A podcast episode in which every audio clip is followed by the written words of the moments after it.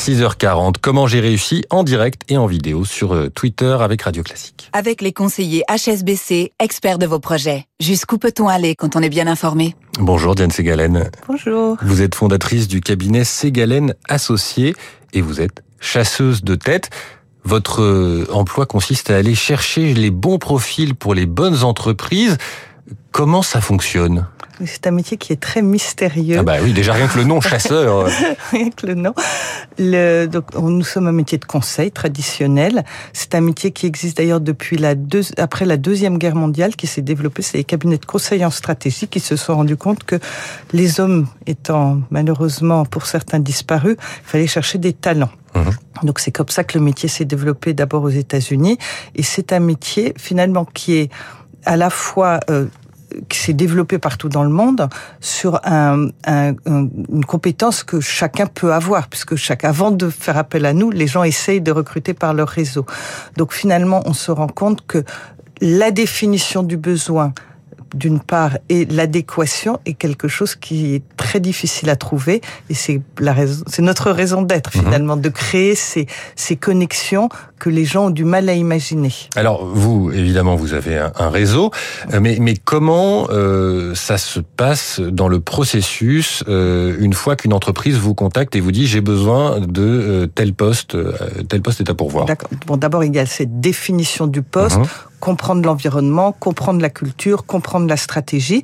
Puis ensuite, nous, on fait un travail de fond, de recherche, avec quelles sont les entreprises dans lesquelles on va pouvoir chercher ce talent, euh, identifier ces talents. Alors, on a un très gros travail, nous, de, de diversité, à la fois sur le genre et sur euh, le, le, la nationalité, mhm. puisque dans toutes nos missions, nous présentons au moins la moitié de femmes et on essaye aussi toujours de recruter des candidats étrangers. Alors, il faut dire que nos clients français ne sont pas toujours excellents sur l'acceptation de la différence, alors qu'au travail aussi, on a un bureau en Angleterre où les gens sont peut-être un petit peu plus ouverts sur ce sujet. Et puis après, nous, notre travail, c'est tous les jours on appelle des candidats potentiels, on les évalue et à peu près pour une mission, on identifie entre 80 et 100 candidats on en approche une cinquantaine, on envoie une vingtaine et le client final envoie cinq et il choisit parmi ces cinq. Mhm. Alors, euh, avec qui est-ce que vous, travaillez, Diane Segalen? Parce que vous êtes, par rapport aux, grands, euh, grands cabinets mondiaux, vous êtes plutôt euh, petite taille. Nous sommes une boutique, exactement. Et donc, on, on, oppose les Shrek, ce qu'on mhm. appelle les Shrek, c'est-à-dire Spencer Stewart, Conferry, Egon Zender, Heydrich Estrugel, Russell Reynolds, avec les boutiques. Et c'est un métier où il y a beaucoup de boutiques nous, on travaille beaucoup pour des sociétés familiales, on travaille beaucoup pour des fonds d'investissement, on travaille pour des gens qui ont besoin d'un accompagnement sur mesure et dans la durée, avec une forte partie de, conseils.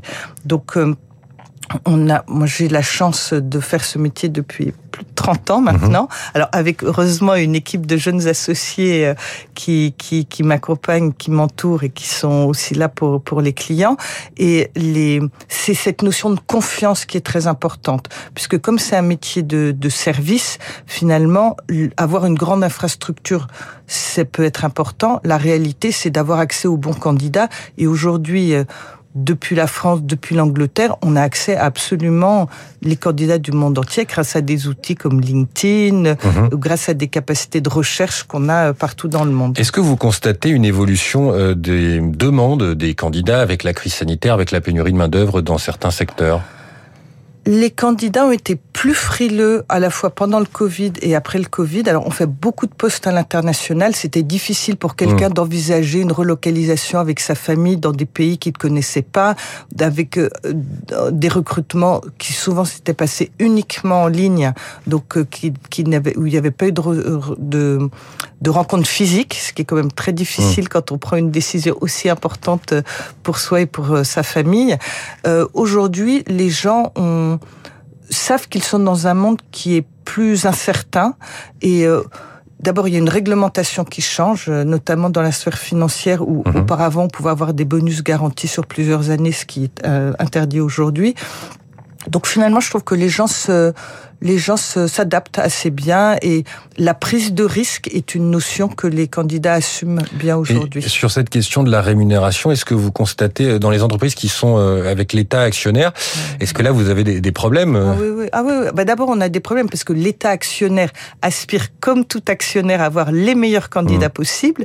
Et quand on commence avec l'État actionnaire, donc on leur présente les meilleurs candidats possibles. La seule chose, c'est quand une rémunération est capée à 450 000 euros pour un, un patron et puis 400 euh, 000 euros sur des fonctions euh, de comité de direction, mmh. ben, l'État n'est pas compétitif ni attractif pour des candidats internationaux.